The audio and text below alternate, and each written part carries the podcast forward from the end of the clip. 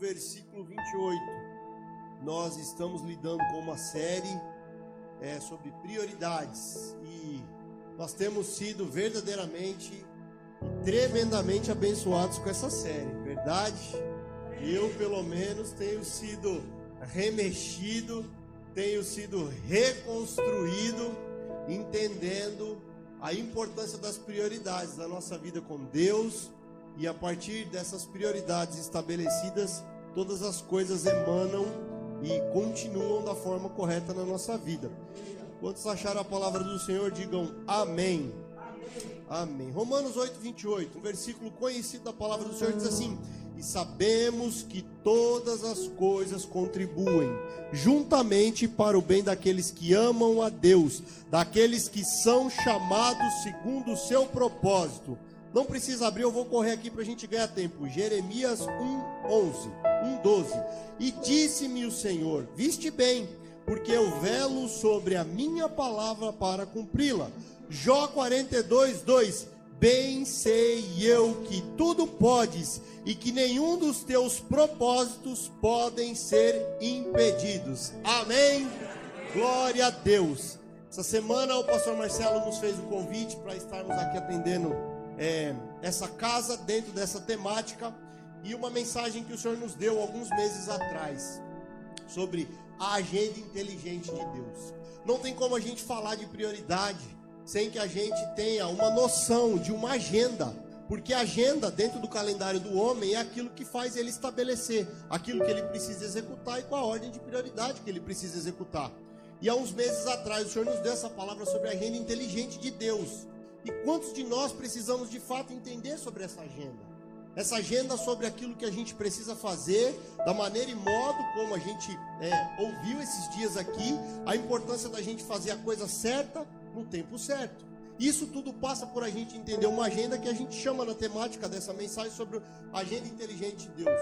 Porque uma coisa eu te digo: uma agenda estruturada em Deus define totalmente a tua movimentação.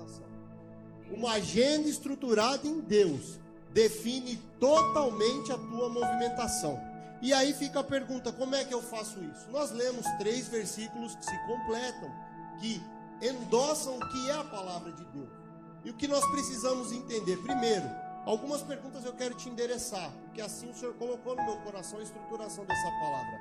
Quais as promessas que Deus tem para a sua vida? Você é conhecedor de todas as promessas? as promessas bíblicas para a tua vida, a partir do momento que você aceitou Jesus, que você foi eleito filho e que em Cristo você é uma nova criatura, existe um céu que te espera e existe um propósito de Deus na terra para a tua vida.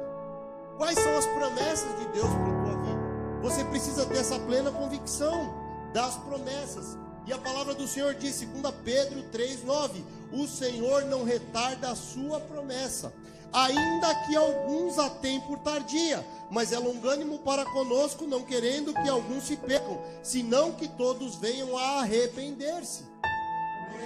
Esse versículo tem dito claramente: o Senhor ele não retarda, ele tem sido longânimo. E essa, e essa longanimidade do Senhor, ela tem sido fruto de um povo que precisa ouvir do nome de Cristo, para que Ele venha nos buscar e todos estejam lavados e remidos. Então a estruturação de uma agenda em Deus começa por você entender o que é que Deus espera de você no ID de Deus. Você precisa entender que existe uma expectativa do céu a partir do momento em que você foi comprado, lavado e remido pelo sangue do Cordeiro. Nós não somos salvos pelas obras, para, mas nós somos salvos para as obras. Não é as obras que nos salvam.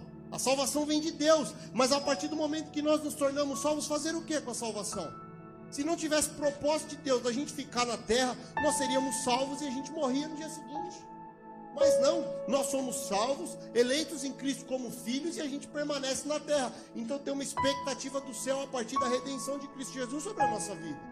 E nós precisamos entender, da porta para fora, o id do Senhor. Então ele não retarda a sua promessa, mas ele tem sido longânimo, porque existe um povo que precisa ouvir de Jesus através da minha da tua vida. Então estabelecer uma agenda de prioridades com Deus passa por você entender o propósito de Deus a partir da tua salvação. Qual é o plano de Deus para a tua vida? Quais são as promessas de Deus para a tua vida? Nós lemos Jeremias 1:12. Ele vela pela palavra dele. E aqui eu tenho que entrar um pouquinho com você. Qual que é o ponto? Nós precisamos entender claramente qual é o escopo do céu a respeito dos filhos.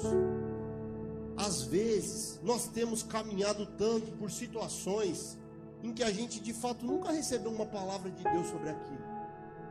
E às vezes a gente não consegue entender, às vezes a gente pergunta por que, que não rompe, por que, que as coisas não vão, mas a palavra de Deus diz que ele vela pela palavra dele, e é pelo aquilo que ele liberou para a tua vida que ele vai cumprir. Então, se tem coisas que você está fazendo, tem coisas que eu estou fazendo, ainda que aos olhos da sociedade, ainda que aos olhos da igreja seja bom, mas a gente não tem uma palavra de Deus, a gente precisa repensar. A agenda inteligente de Deus passa por a gente entender quais são as promessas de Deus para a nossa vida. O que é que Deus liberou para a tua vida?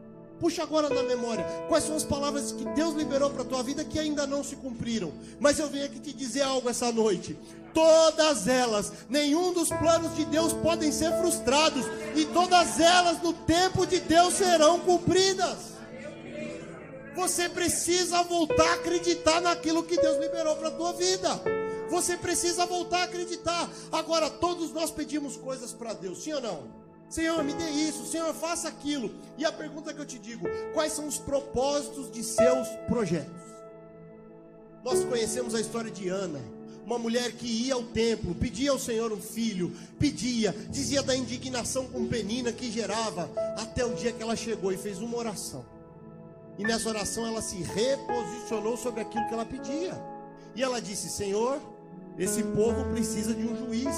Senhor, esse povo está perdido. Porque o Senhor não coloca no meu ventre o que esse povo precisa. Eu devolverei ele para ti. E aí Deus disse para ela: Excelente, disseste bem, agora pois bem, então que seja cumprido. E aí o Senhor deu Samuel a Ana. Só que o que acontece? E é isso que a gente precisa entender. Tudo aquilo que a gente pede para Deus, ordenado aquilo que Deus liberou para a nossa vida, Ele vai cumprir.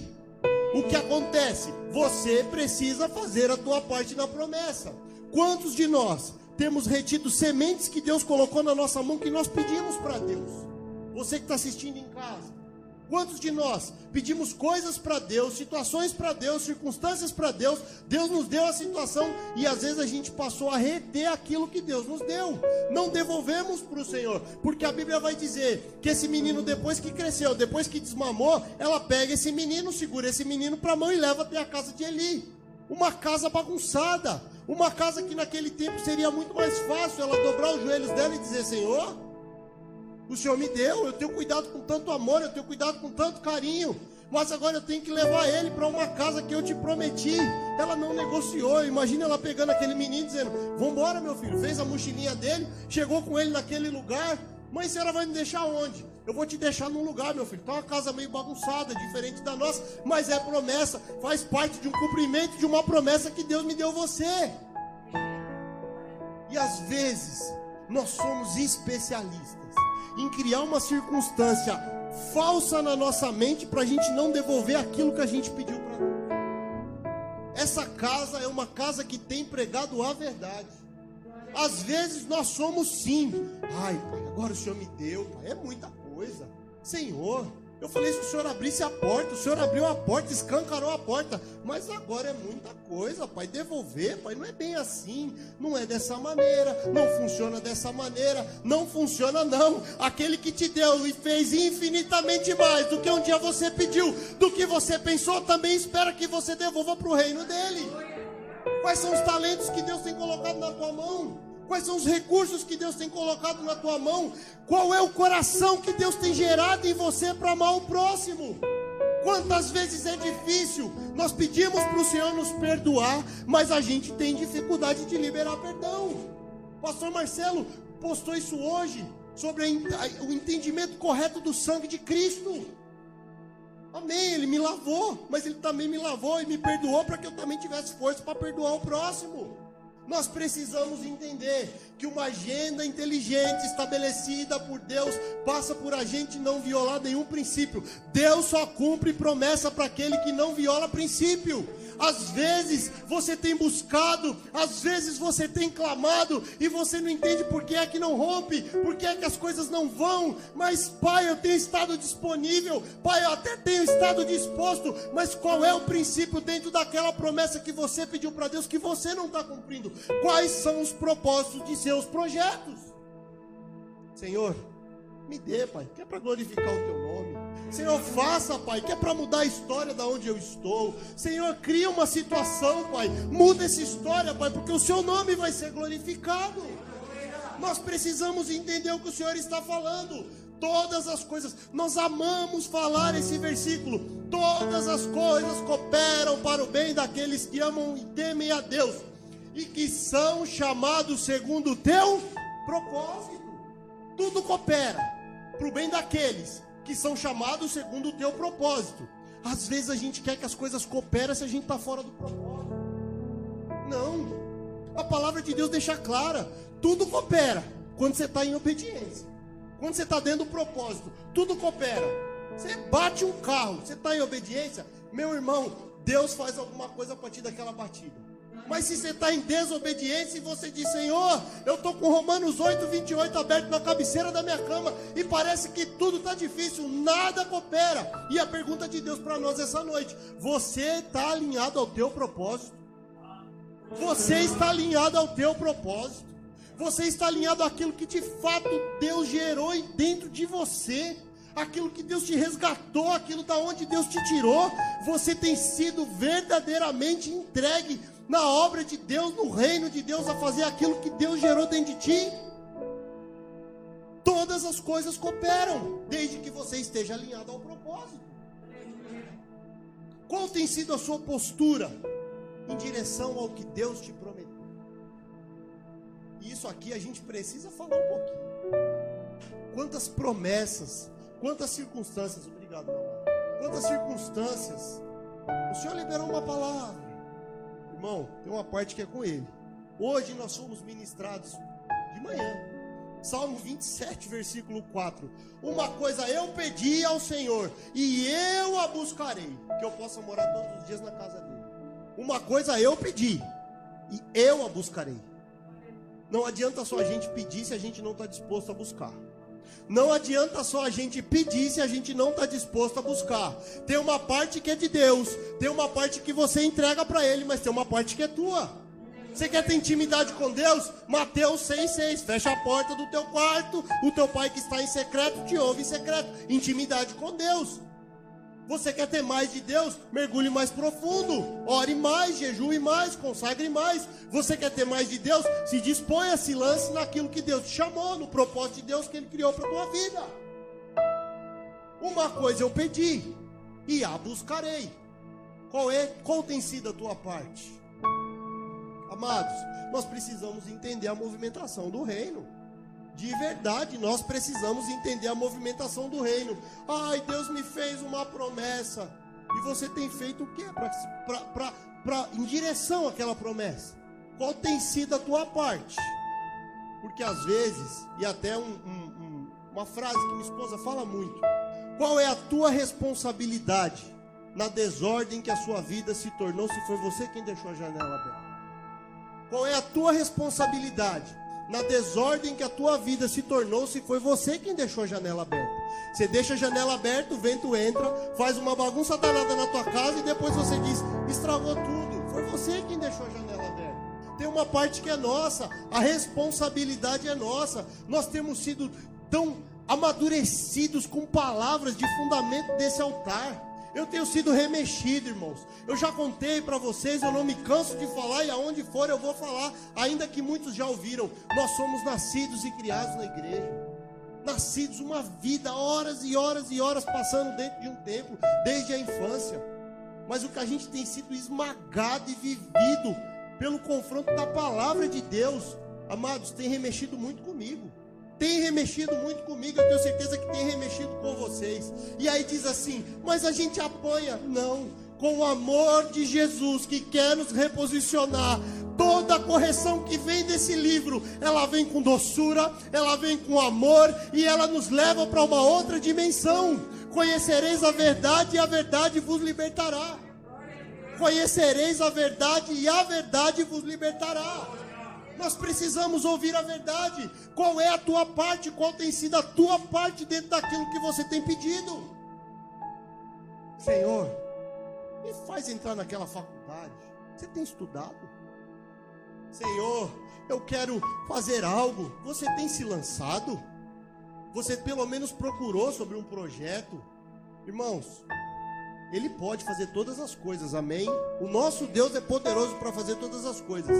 Mas vamos parar dessa expectativa de vir anjo gerar coisas que a gente mesmo não está fazendo a nossa parte. Nós precisamos fazer a nossa parte. Senhor, eu preciso renunciar. Pai, tem algo que me interfere na minha relação contigo. Me dá força, Senhor. Sobre isso, Pai, eu preciso vencer isso. Eu preciso parar de procrastinar. Eu preciso parar de deixar carregar para frente, Senhor. Eu preciso resolver tua situação. Sabe o que acontece?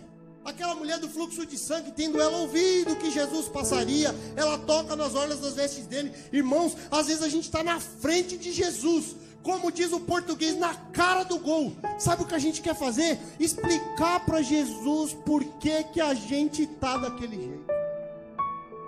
Quer explicar para Jesus. Senhor, tu sabes, eu não tinha condição. E ele está assim, minha filha, eu estou passando, só toca, só pega a tua porção. Nenhum dos planos que eu tenho para a tua vida podem ser frustrados. No meu tempo tudo vai se cumprir. Eu não estou aqui para alongar nada, só toca, se renda. Se renda, o Senhor está falando conosco, se renda. Sabe por quê? E nós estamos vivendo muito isso. Chega um momento que a nossa busca com Deus ela é tão intensa que algumas respostas que demoram de acontecer, a gente começa a ficar com a nossa cabeça em parafuso, sim ou não? Seja sincero, irmãos. Seja sinceros. A nossa cabeça começa a falar: Senhor, agora eu te busco, eu não te buscava. Agora eu canto, eu não cantava. Agora eu dizimo, eu não dizimava. Senhor, eu estou na igreja. O irmão Marcos me espera, eu estou lá. A irmã pega para orar sete horas da manhã, a gente está lá. Pai, pai, e parece que nada. E ele diz assim: Mas eu vou mandar um servo meu um Davizinho numa quarta-feira para falar de uma agenda que você precisa entender e ter uma chave que precisa destravar. E a chave é: existem propósitos de Deus estabelecidos para a tua vida, existem promessas de Deus estabelecidas para a tua vida. E às vezes você está fazendo tudo da maneira errada. Às vezes você está fazendo o errado da maneira certa.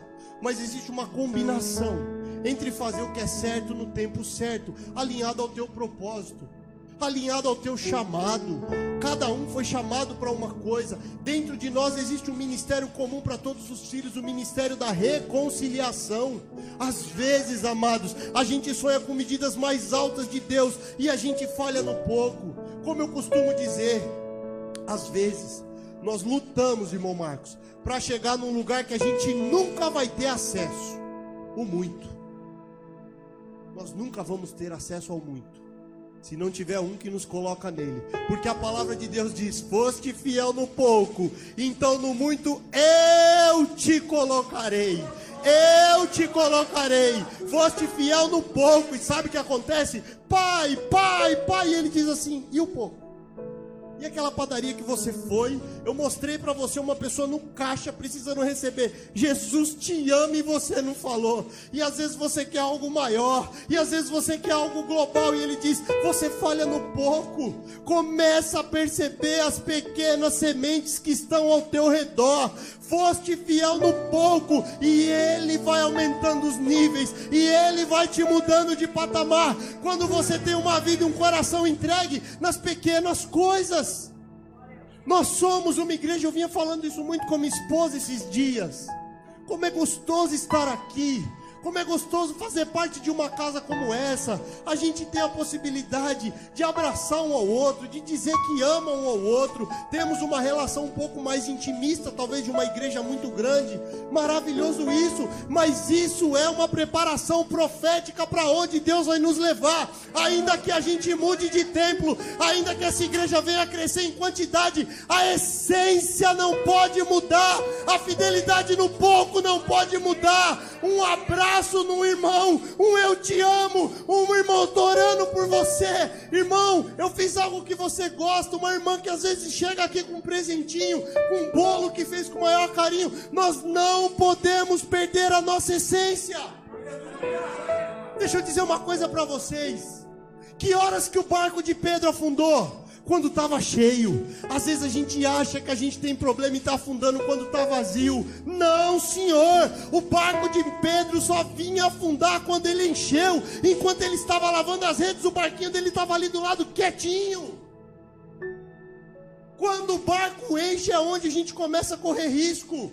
E às vezes a gente pede, Senhor, me leva, me leva, me leva. Enche o barco, enche o barco. Ele está dizendo: Você não está preparado ainda para um barco cheio. Começa a ser fiel no pouco, começa a ser fiel nas pequenas coisas. Mas eu não tenho o que oferecer, irmão. Você tem. Mas eu não tenho o que dar, irmão. Você tem. Você não tem noção do peso da tua oração. Você não tem noção do peso que uma mensagem que você manda com maior amor, dizendo: Amado, amada, eu estou orando por ti. Amado, amada, eu só estou passando para dizer para ti: Jesus te ama e eu também. Para uma pessoa que está do outro lado achando que não tem valor, para uma pessoa que às vezes teve uma criação que nunca ouviu um eu te amo de ninguém, o teu eu te amo muda a história, um coração de uma pessoa.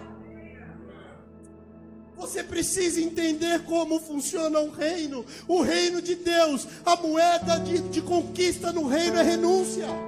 São as pequenas coisas. E Deus tem falado muito nessa casa. As pequenas coisas movimentando grandes situações no reino. Quando as pessoas olham o que nós estamos fazendo, quando as pessoas olham a distribuição desses alimentos e tudo isso que está acontecendo, todo mundo pensa: ah, mas você está numa igreja que também tem 500 pessoas, irmão. Não tem, irmão, não tem.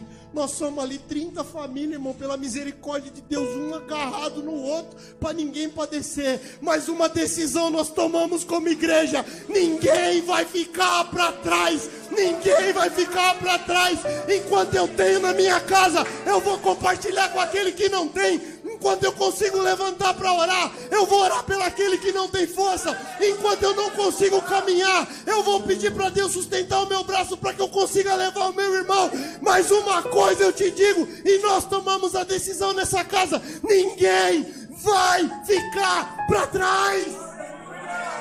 Você quer entender a tua prioridade? Nós ouvimos aqui domingo nesse altar. Começa a olhar o renegado, começa a olhar o fraco. Você quer ter uma vida de prioridade com Deus? Ama o que Jesus ama. Jesus ama aquilo que muitas vezes eu e você desprezamos. Ama o que Jesus ama. Você quer ver a tua vida começar a ter todo sentido? Ama o que Jesus ama. Faça como aquele samaritano, bom samaritano da parábola, que parou, não conhecia aquele homem limpou a tua ferida, colocou, gastou teu óleo, deixou teu dinheiro, depois falou: quando eu voltar, se gastou mais, eu faço. Quem é que passou de largo? O sacerdote e o levita, homens que haviam sete dias no templo, cultuando e adorando, mas passaram de largo para uma situação. Todas as vezes que você passar de largo para uma situação, um dia uma situação da tua vida vai passar de largo aos olhos de alguém porque aquilo que o homem plantar, certamente ele colherá.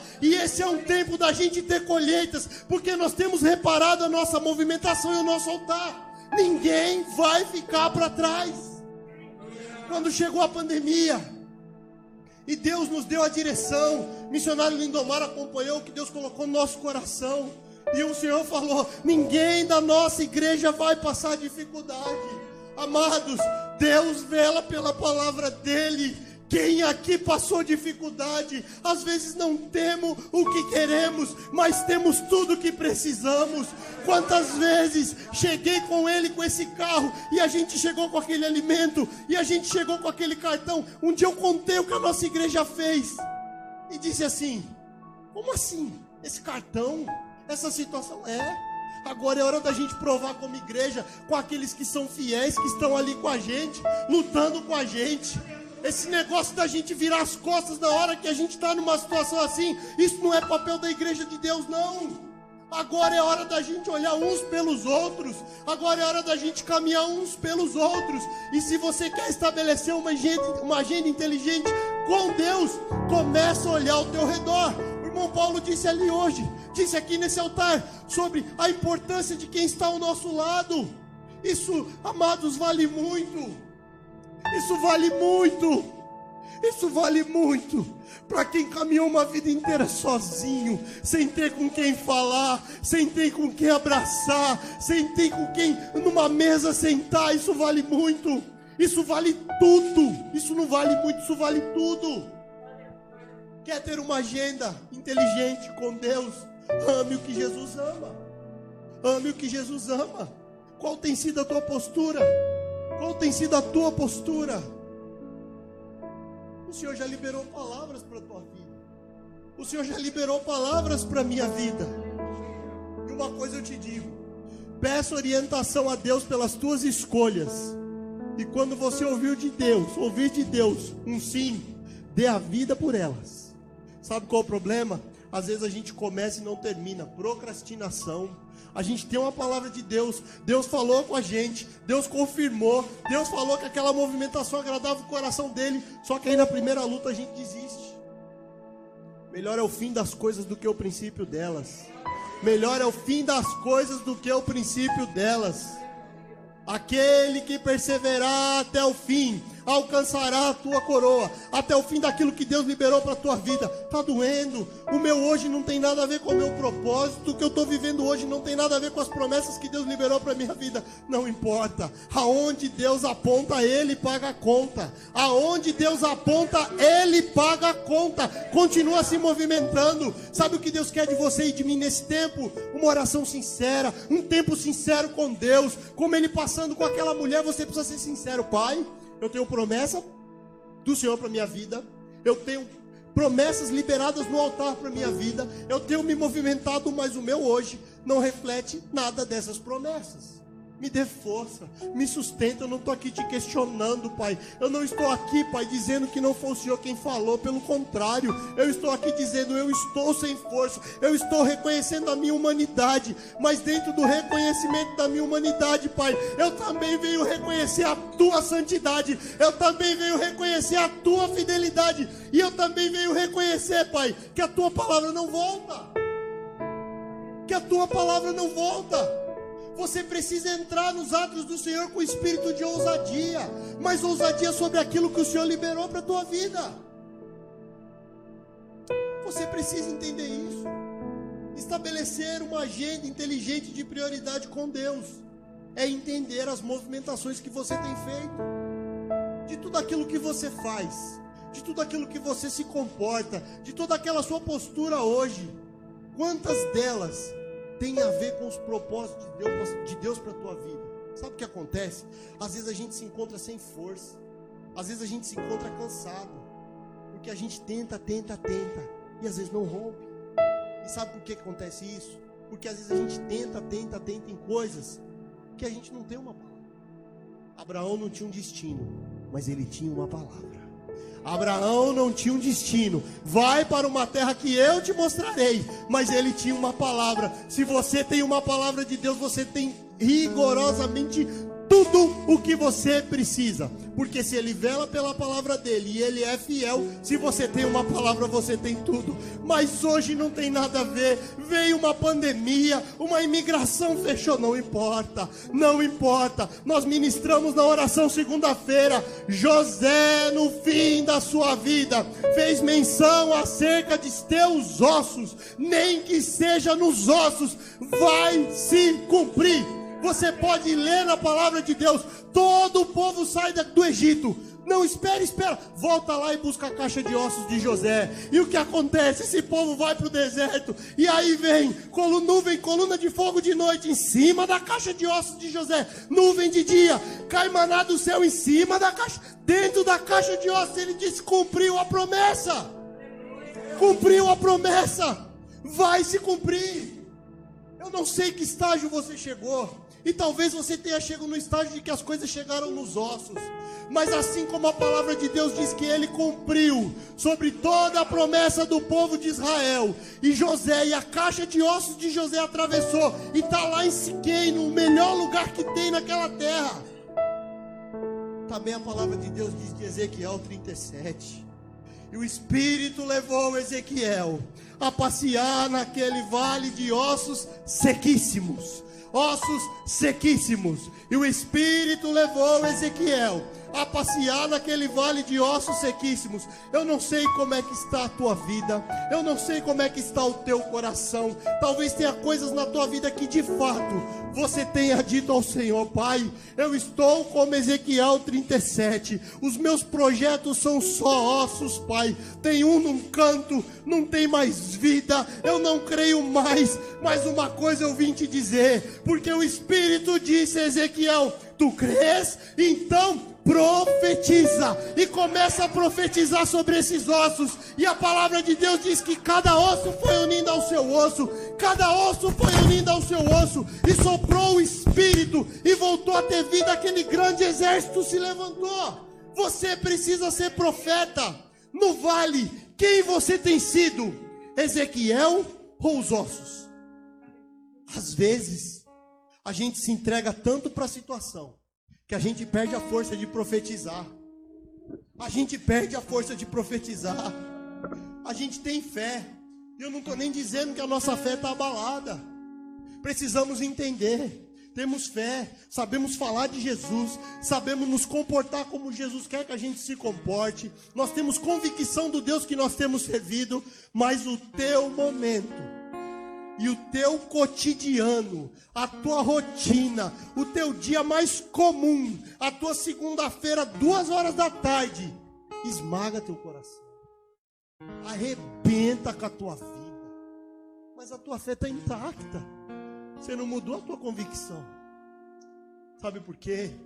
Porque a jornada nos faz cansar, toda a travessia ela nos faz cansar, dá bolha nos pés, a gente fica cansado, fadigado, e isso tudo interessa somente a uma pessoa que não tem vida, não tem futuro. O nome dele é Satanás, mas nós não servimos a ele, nós servimos a um Deus vivo. Ainda que a figueira não floresça e não haja fruto na vide e o produto da oliveira minta, todavia eu me alegrarei e exultarei ao Deus da minha salvação. Não importa, vai se cumprir. Aquele telefone que não toca, já fazem anos, vai tocar. Aquela porta que não abre, vai abrir. Aquele telefone que você espera, aquele pedido de perdão, aquele abraço. Esse irmão esperou 25 anos para conseguir viver aquele dia. Mas o Senhor não deixou ele partir dessa terra sem ele experimentar o toque daquele que no coração dele gerou vida e gerou força para que ele desse aquele abraço. E o mesmo Deus está aqui. E o mesmo Deus está falando comigo e com você. Não importa o tempo. Não importa o tempo. Sabe por que não importa o tempo? Porque também não importa o preço do perfume derramado por Ele, pelo nosso Salvador, valeu a pena. Eu fico pensando, e nós recebemos uma ministração aqui sobre José de Arimateia. O Senhor está levantando agora uma igreja que está disposta a ir atrás do corpo morto, que está disposta agora a ceder de fato a parte boa para levar injeção pela parte ruim. Chega dessa situação da gente ficar tentando entender balanço, porque que as coisas não dão certo, não. Agora é hora da gente se apresentar e falar: Senhor, pode dar injeção. Eu estou pronto, Pai, porque eu quero ver cura na minha casa, eu quero ver cura na minha filha, eu quero ver cura, Senhor, na minha família. Eu quero que a minha descendência, Senhor, se reposicione em Ti, Pai. Por isso eu estou aqui, Senhor. Humilha, esmaga, amassa, Senhor. Não importa, Pai, mas eu não vou desistir.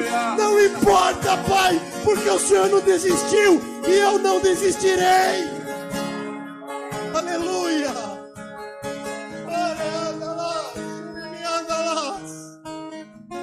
Talvez você esteja nesse vale. Talvez você esteja de fato passeando hoje em projetos, em circunstâncias que já estão se tornando sequíssimos. Não tem mais vida, não tem mais cartilagem, não tem mais nervo. Tudo que você vê é um monte de osso, nada muda Mas uma coisa eu te digo: o meu Deus também não muda. Ele é o mesmo ontem, ele é o mesmo hoje e será eternamente. Então, se ele disse para Ezequiel: profetiza, ele diz para a casa do pai, nessa quarta-feira à noite, começa a profetizar sobre a vida desse filho, começa a profetizar sobre essa situação, começa a profetizar sobre esse vale que você tem andado, começa a profetizar. É você quem tem que fazer isso. Uma coisa eu pedi e a buscarei. Uma coisa eu pedi e a buscarei. Uma coisa eu pedi e a buscarei. E eu começo a profetizar sobre tudo aquilo que, mesmo estando como ossos secos, tornará de vida. Aleluia! Aleluia! Aleluia! A tua prioridade a tua agenda de prioridade com Deus, uma agenda inteligente, passa por você da sua vida, pelas palavras que Deus liberou para tua casa. Passa por você da sua vida, pelas palavras que Deus liberou para tua casa. Foi Ele quem falou sim. O tempo faz Satanás cirandar o teu ouvido e dizer: será que foi Ele quem falou? Foi Ele quem falou. Deus manda eu te dizer: foi Ele quem falou sim. Vai cumprir, vai viver. A porta vai abrir, a tua família vai ser salva, o teu filho vai ser curado, porque não há nome mais poderoso do que o nome do meu Jesus. Aleluia! Não há nome mais poderoso do que o nome do meu Jesus. O tempo não vai te roubar. A espera não vai te roubar. Vai se cumprir. Vai se cumprir. E você vai dizer: Eu e a minha casa serviremos ao Senhor. Eu não vou mais sozinho.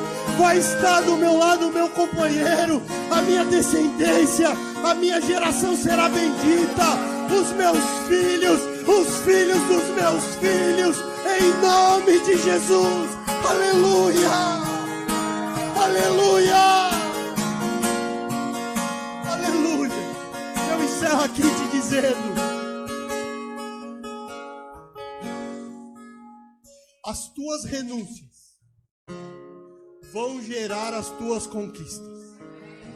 As tuas renúncias vão gerar as tuas conquistas. As tuas renúncias vão gerar as tuas conquistas.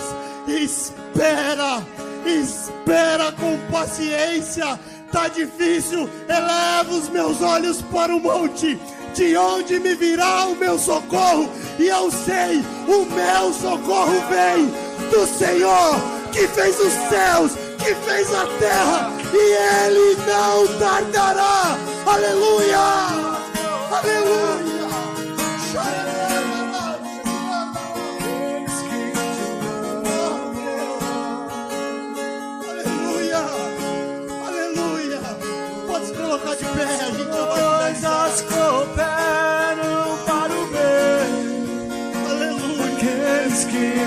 Tira esse tempo teu agora com Deus.